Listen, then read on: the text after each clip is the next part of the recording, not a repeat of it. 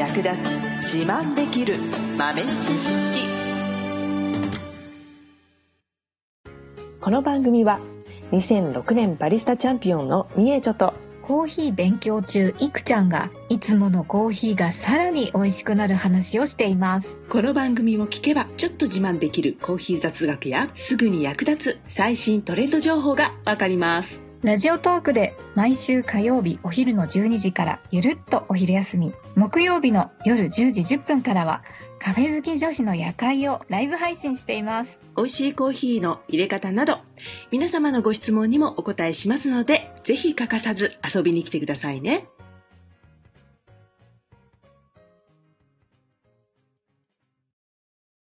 三重と先生。はい。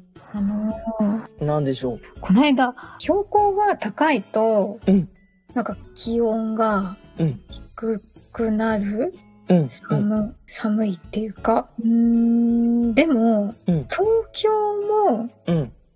気温低いですよね低い時あるし、うん寒暖差結構激しいと思うんですけどうん。最近の気候はうん。うん。コーヒーって作れないんですかね東京はね、まあ日本全体的に見ても、コーヒーにとってはちょっと過酷すぎちゃうね。あ過酷すぎるんですか？うん。そう。コーヒーはね、まあちょっと厳しいぐらいじゃないと、ほんのちょっとだけしか我慢できないみたいで。あ許容範囲狭い あぬくぬくしてたいんですねそう。基本的にはね、一年を通して、だいたい同じぐらいの気温？うんうん。うん。なので、まあ日本も寒暖差はあるんだけど、うん。一日の寒暖差というよりは年間の寒暖差っていうのが結構あるじゃない？うん。なので、コーヒーにとってはどっちも嫌な。の。夏も暑すぎるし、冬も寒すぎちゃうっていうね。そっかなので、まあ日本で栽培してるところあるけど、東京に近いところだと、やっぱりハウス栽培が主主流というかね、ハウス栽培せざるを得ないというか、うん。まあ一部沖縄だったり、小笠原諸島とか奄美大島だったりとか、あの辺りは露地栽培で、まあハウスなしでね、そのまま栽培できることはできるんですけど、うん。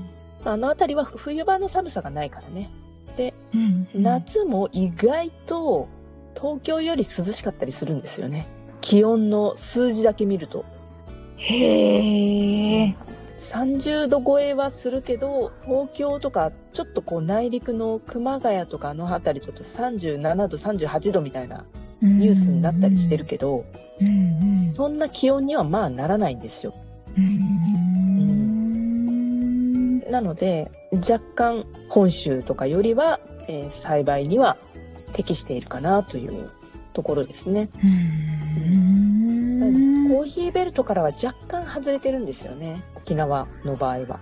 そうなんですねそう。で小笠原は入ってるのかな。で、えーまあ、そのあたりだと路地でできるけど、本州とかは、あの、ハウス栽培じゃないとコーヒー育てられないんですよね。へええじゃあ夏暑すぎるよっていう場合は冷房とかするんですかね、ハウスの中。夏に関しては、えっ、と、日陰にして、極力日陰にして、もう上がっちゃったもんはしょうがないので、もう、あの、ひたすら風通しを良くして、っていう感じでやってますね。やっぱりでも、その、連日35度とか超えてくるような日が続いちゃうと、やっぱり弱りますね。うー。ん現状はハウスを冷房かけるってなかなか難しいので、そっか。うん。まあ冬は暖房かけられるんですけど、うんうん。うん、なので、まあ、夏はちょっと頼むから上がらないでくれって願うだけですね。ははははへえ。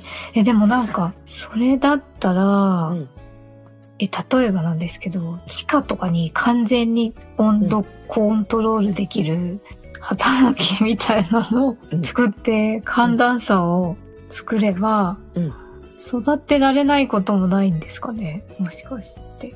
どうだろうどうでしょうね。ね育てられないことはない。で、まあ、観賞用の植物として流通しているので、はい。室内で基本的には育つっちゃ育つんですよね。ああの、太陽光に似た光を人工的に当てたりとか、あ。うんうん。そういうふうにやっていけば。ただ、スペースがね、こう、野菜と違って、かなり、あの、樹高も高いし、うんうん、まあ2メートルぐらいは少なくともあるので、うん。収穫最盛期の木でね。うん。なので、農園にしようと思うと結構な規模感になるかな。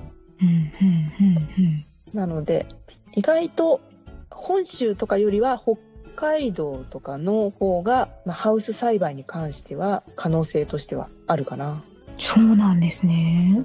北海道だと、まあ、土地もあるし、うんと夏場は暑いことは暑いけど東京ほどではないっていうのと、うん。うん最近たまに沖縄より札幌の方が気温高いみたいなおかしな現象ありますけど、ね。札幌、気温高い時ありますね。ありますよね。うん。たまにあるけど、でもまあまあ、都心じゃなければね、あのまあ気温もそこまで高くはならないので、で、冬が問題なんですけど、冬に関しては、まあ地熱だったりとか、温泉とかがある場所だったら、まあその熱を利用したりとか、まあ、そんな感じで、うん、冬場はね、意外と、あの、乗り越えられるっていう環境があるらしいので、へえ。うん、なので、北海道の方でね、結構、あの、頑張っている農家さんもいらっしゃるみたいですね。うん。環境としてはもちろん沖縄とか小笠原諸島の方がいいんですけど、一番の問題はやっぱ台風なんですよね。うん。台風が結構もう、早いと3月4月ぐらいから出始めて、で、遅いと11月とかぐらいまで発生するので、うん。割と勢力の強い段階で近づいてきたりするので、うん。コーヒーしかも風に弱いんですよ。ああ、そうなんだ。意外とね、あのー木の、なんていうのかな、幹がそんなに太くならない木なので、うん。で、ひょろひょろひょろって伸びていっちゃうんですよね。うん。あの、風にすごく弱いんで、コーヒーデリケートな感じなんだな。そうなんですよね。なんか暑いところでぐいぐい育ってるの。そうなの。まあでも、ぐいぐいは育ちますよ。一そうなんそう、一年で何メートルとか、1メートルは少なくとも伸びますね。へえ、そんなに。うん。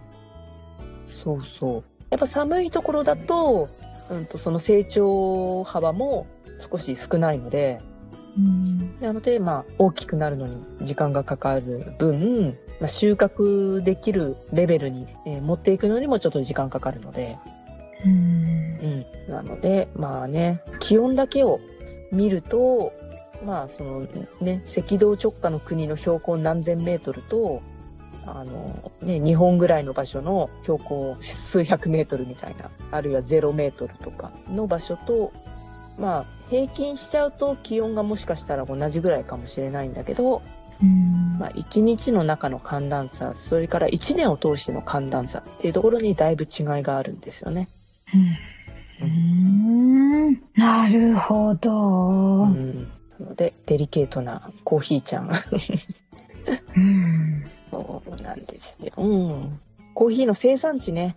うん生産地はなかなか治安がいい場所がむしろないからうん難しいんですけどね。うんでもぜひぜひ、あの、行ってみてほしいですね。現地で。。うん行ってみたい。うん。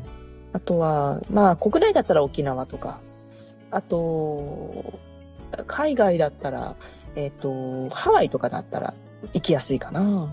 ああ、ハワイ？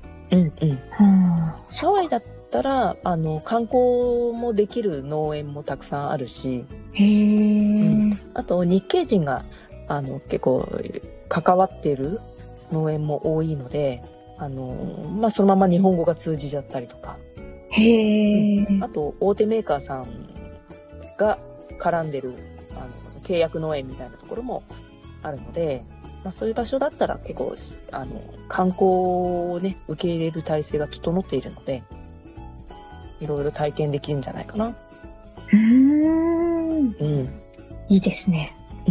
いいですね。ああ、まあ、産地行きたくなってきました。行きたいです。ね、最後までお聞きいただきありがとうございました。あなたのコーヒーライフに少しでもお役に立てたら嬉しいです。ご質問やツッコミは、ラジオトークで受付中。毎週火曜日お昼12時から、ゆるっとお昼休み。木曜夜10時10分から、カフェ好き女子の夜会をライブ配信しています。ぜひ遊びに来てください。ではまた次回の配信でお会いしましょう。